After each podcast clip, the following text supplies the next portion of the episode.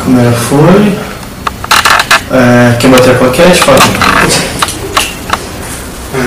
Professor Jacóia, take 1.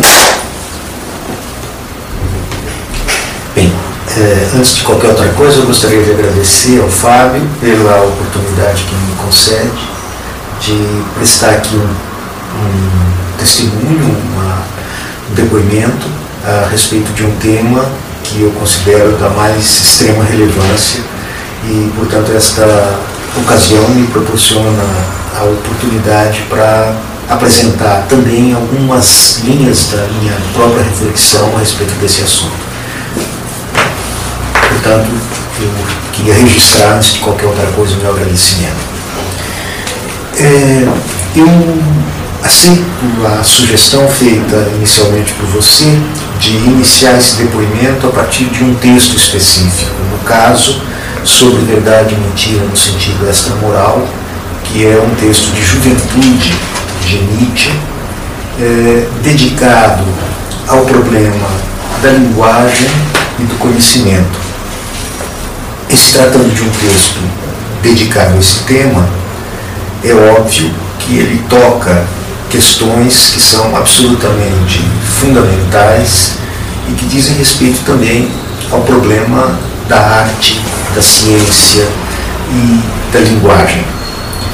Então, é, chama atenção nesse texto, já desde o título, que um trabalho acadêmico que se pretende dedicado às relações entre o pensamento e a linguagem, entre a arte e a ciência, já no seu próprio título traz é, termos que são é, de natureza basicamente ético-moral. Né? É curioso que verdade e mentira, que nós poderíamos então é, também expressar como verdade e falsidade, que são valores de natureza lógica, são propriedades de juízos, aparecem já no título tematizados sob uma ótica moral, sobre verdade e mentira, no sentido extramoral. E creio que valeria a pena já indicar que, com relação ao próprio título, a tentativa e a ousadia de uma tentativa de considerar verdade e mentira no sentido extramoral, sugerindo com isso, pelo negativo, que a compreensão e o emprego usual de propriedades lógicas como verdadeiro e falso traz embutido esse uso e esta pré-compreensão de verdade e falsidade conotações que são de natureza moral. Portanto, nós temos é, noções que são de natureza lógica e epistemológica que aparentemente não guardam nenhuma relação com é, apreciações e avaliações morais, e, no entanto, a a tentativa de tratá-los de um ponto de vista extramoral sugere, por assim dizer, a contrapelo, que o uso mais frequente disto, seja, de propriedades lógicas como verdade e falsidade, feitos pela ciência, pela teoria do conhecimento, pela filosofia, pela epistemologia, etc., é, porta de maneira inconsciente uma espécie de é, tradução é, de verdade e falsidade em termos de bom e de mal. Uma espécie de subsolo moral no uso lógico desses conceitos, dessas avaliações. Seria, é, tendo em vista o conteúdo sugerido por você para esse depoimento, já um primeiro indício sobre o qual valeria a pena refletir.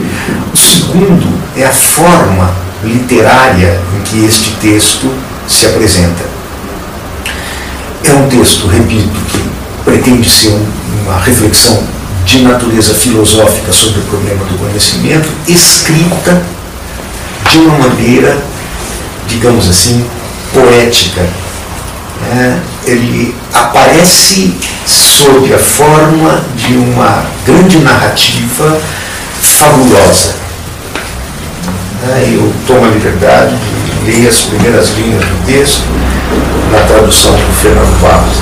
Em algum remoto recanto do universo, que se deságua fulgurantemente em inumeráveis sistemas solares, havia uma vez um astro no qual animais astuciosos inventaram o conhecimento. Foi o minuto mais audacioso e hipócrita da história universal, mas no fim das contas foi apenas um minuto. Bem, é, percebe então que é, o, o texto é introduzido no seu primeiro movimento de maneira é, ao modo de uma fábula. Uma espécie de fábula sobre a origem do conhecimento. E é interessante notar aqui, portanto, que isso é um traço muito característico do, do pensamento de Nietzsche, é algo que já insinua no seu próprio estilo uma espécie de combinação de recursos ou de perspectivas diferentes.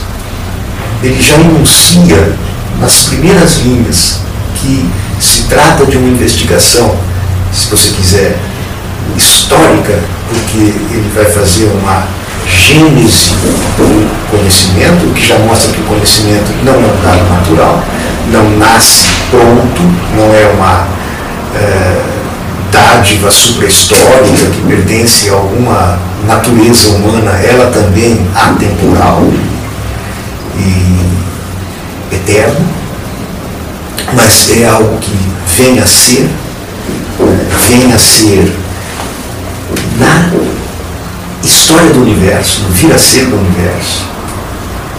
Portanto, é, o conhecimento não é algo desde sempre dado ao homem, mas ele é inventado, inventado por uma certa classe de animais, né? animais astutos, é, espertos na verdade, né? se, se, a gente quiser mudar um pouco aqui a, a, a terminologia, que me parece perfeitamente adequado, né? esses animais se inventaram. Então, essa origem não é uma origem no sentido metafísico do termo, no sentido, por exemplo, Schopenhaueriano do termo, né? algo que é fixo, imutável, permanentemente igual a si mesmo. É, não. É, a origem do conhecimento remete não a uma entidade metafísica, mas a uma invenção, a uma criação de certos animais. É, certos animais que têm lá um certo predicado, né? eles são diferenciados pela sua eh, esperteza ou pela, pela sua astúcia. E veja, outro ponto que eu gostaria de notar também é não apenas a indicação já da natureza da investigação, da uma natureza histórico-genealógica, mas também pelo fato de que ela joga com as coordenadas de tempo e espaço. Né? E mais uma vez, uma tessitura muito sutil de provocações, eu diria, de subversões. É, um, em primeiro lugar, a ideia de um universo infinito. Ah, isto é, um universo composto por inumeráveis sistemas solares, de que, portanto, a nossa é, galáxia é apenas uma, uma parte digamos, insignificante. É, em segundo lugar, o astro em que isso aconteceu, né, planeta Terra, é apenas um entre inumeráveis outros astros de inumeráveis outros sistemas galácticos. Portanto, é, a ideia de uma espécie de centramento, de nucleamento antropocêntrico do cosmos, a ideia de que o homem é o centro do universo, é algo que já está colocado aqui de saída, fora de questão e sem necessidade de nenhuma menção mais explícita a isso. Quer dizer, é, convém lembrar que durante muitos anos, muitos séculos, pelo menos até é, é, Copérnico, Kepler e Galileu, nós pensávamos exatamente o contrário. quer dizer que a Terra era o centro do cosmos, precisamente porque o cosmos tinha sido feito, produzido por Deus e o homem, este feito à imagem e semelhança de Deus, deveria habitar então o centro do universo. É, começa então aí, a modernidade começa justamente nesse momento em que o universo não é um universo fechado, mas é um universo infinito, e, é, e aqui o Nietzsche faz um jogo, é, digamos assim, de remissão é, inter é, esferas da cultura, né? quer dizer, ele está se referindo aqui a, a, a, uma descoberta da infinitude do universo que é da ordem da mecânica, que é da ordem da física, etc. E aproveitando isso para o seu problema específico aqui. E o tempo também, vai dizer, o, a, a invenção do conhecimento, que para nós é aquilo que se apresenta como o feito mais extraordinário, o feito mais audacioso, isto é, a transformação do animal astuto e esperto em animal racional, na medida em que eh, linguagem, logos, eh, significa justamente a mesma coisa que rácio, razão, etc. Então, está se falando aqui do, da invenção ou da autocriação do animal racional, é, portanto, do nosso centro de gravidade, do nosso ponto de referência no universo, mas é, o tempo, digamos assim, é, histórico da existência deste animal em relação ao tempo cósmico não é senão um minuto. Por mais audacioso que ele seja, por mais é, digamos, é, épico que possa parecer para nós, ele é, no fundo, hipócrita, como diz o Nietzsche aqui. Né? E o uso da palavra história universal, entre aspas, né? história do universo, é, uso entre aspas é um outro recurso literário que eu gostaria de chamar a atenção aqui, porque mostra que isso é, uma, é um jogo intertextual. É, história universal significa história do universo. E nela, o capítulo homem, ao contrário do que parece hipocritamente para ele mesmo, dura apenas um minuto. Então, é, já que nós estamos falando de um depoimento sobre imagem, eu acho que isso precisa ser é, destacado desde logo, ou seja, vocês percebem que há uma espécie de compactação aqui, de, é, de malha que é construída com é, habilidade, fazendo uso de vários recursos. Recursos que são de estilo, recursos que são é, de conceitos. Né? E, em particular, uma, um desses recursos que eu gostaria de destacar e que está profundamente ligado com a questão da imagem. O texto, ele inteiramente construído como uma lenda, uma fábula, em certo sentido como uma metáfora. E esta palavra metáfora vai desempenhar aqui uma função conceitual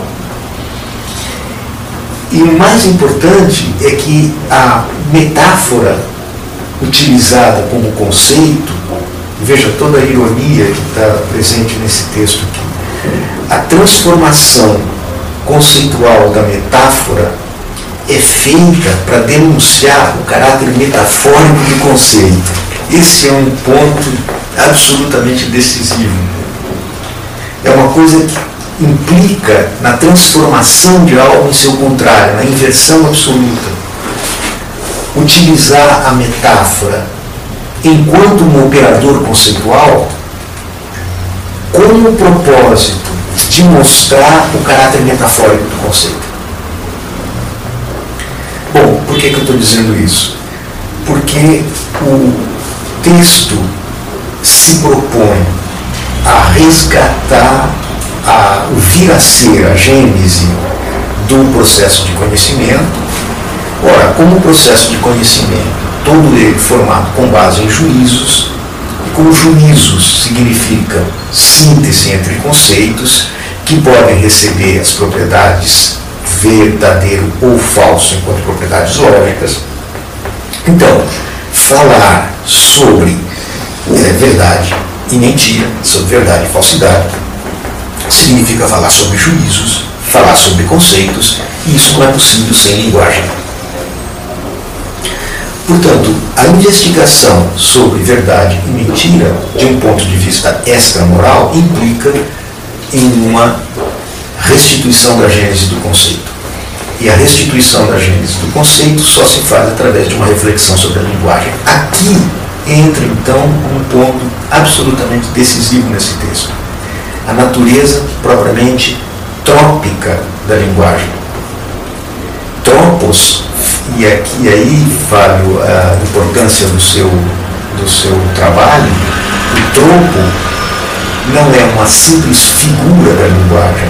O tropo é a essência da linguagem, provavelmente. A linguagem é, antes de tudo, trópica. E é justamente por isso que a função imagem ocupa aqui um papel absolutamente decisivo. A saber, qual é a origem de verdade e falsidade? Para isso é preciso saber como é que surgem as imagens, como é que as imagens se tornam palavras, como é que as palavras se tornam conceitos. A transformação de imagem em palavra e de palavra em conceito é uma rede, é uma série de transposições. Ora, é, eu me referi há pouco ao, ao caráter intertextual e interdisciplinar dos, dos trabalhos do Nietzsche. O Nietzsche que escreve aqui não é um Nietzsche professor de filosofia, poderia fazer nenhum concurso para nenhuma universidade pública brasileira, porque não tinha nem doutorado em filosofia, nem mestrado em filosofia, nem graduação em filosofia, nem nada. Ele era filólogo. Então, o Nietzsche que está escrevendo aqui é um professor de filologia. E a palavra metáfora, como você sabe em grego, significa deslocamento, movimento, transporte, transposição de uma coisa de um lugar para outro lugar. Né? Metáfora é isso. Então, o filólogo aqui pensa metáfora enquanto figura de linguagem, como por exemplo metáfora, metonímia, etc. Mas ele pensa também toda a carga semântica, todo o campo semântico colocado na metáfora para extrair dela o seu valor de operador conceitual. Então, metáfora é um troco, é uma figura da linguagem, mas metáfora é também uma palavra que indica um processo de transposição, de deslocamento, de passagem de um âmbito a outro, de uma região a outra. E aí começa então o operador metáfora do texto. Como é que nasce uma palavra? A palavra é uma transposição de uma imagem. Ora, como é que nasce a imagem? A imagem é a transposição de um estímulo nervoso em uma figura mental. Tá? Então você tem um conjunto de estímulos que são produzidos nas, uh, nas extremidades sensíveis do nosso corpo, quer dizer, nos nossos órgãos sensoriais. E estas extremidades sensíveis do nosso corpo transmitem as impressões sofridas, né? isso é, vejam, elas é, transpõem, metaforizam em um outro elemento. Esse elemento é um elemento mental, é uma imagem.